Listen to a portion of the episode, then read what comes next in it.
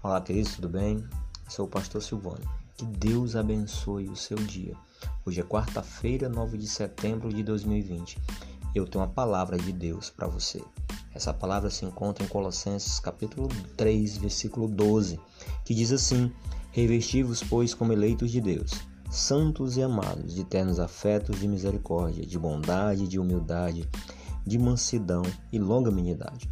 Paulo está falando de uma vestimenta especial, uma vestimenta que está sempre na moda, que nós temos que usar essa vestimenta em momentos especiais. E essa roupa vem da coleção de um grande estilista chamado Caráter.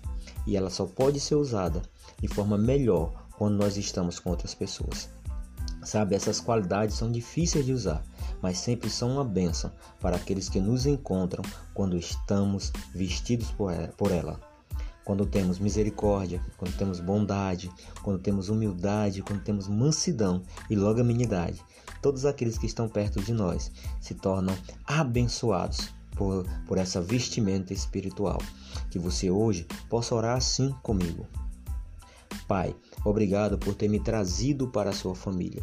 Que eu nunca te decepcione de maneira como eu trato os outros, que eu nunca traga vergonha, que eu nunca traga, Senhor, é, um peso sobre as pessoas, da forma que eu as trato, que eu possa ser um instrumento teu, que eles vejam em mim as qualidades de caráter que só podem ser atribuídas à sua presença na minha vida.